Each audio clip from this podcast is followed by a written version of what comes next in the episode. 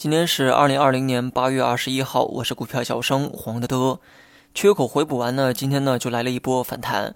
昨天这个消费类的核心资产啊出现了一天的回调，结果今天呢全部涨了回去。食品、酿酒、家电都在今天的涨幅榜上。消息面来看，原本被老美推迟的某某会议，近期呢又确定啊会在近日举行。消息落地呢，也给今天反弹啊一定的助力。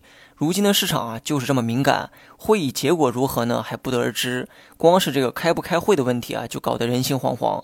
那么老规矩哈，周末呢还是多关注一下消息面。另外呢，下周起创业板就要实行百分之二十的这个涨跌停板限制。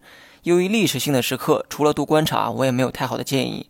涨跌停板限制的放宽，意味着投机性呢也随之增强。除了散户一如既往的追涨杀跌之外，游资的打法会如何变化才是关注的重点。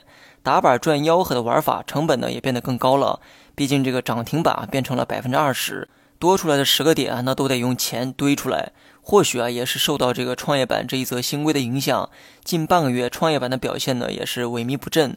或许市场呢也有一定的担忧，毕竟创业板都是靠估值啊在撑着，估值这个东西呢可高可低，涨跌停板放宽之后，市场啊可能也在担心波动会加大带来的一个风险。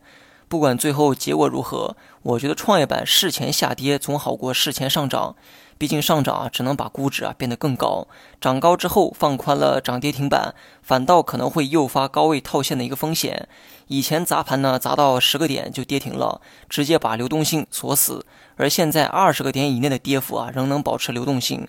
如此一来呢，哪怕说事后创业板新规带来的这个效果啊不理想，事前先跌下来还是有助于提前释放风险的。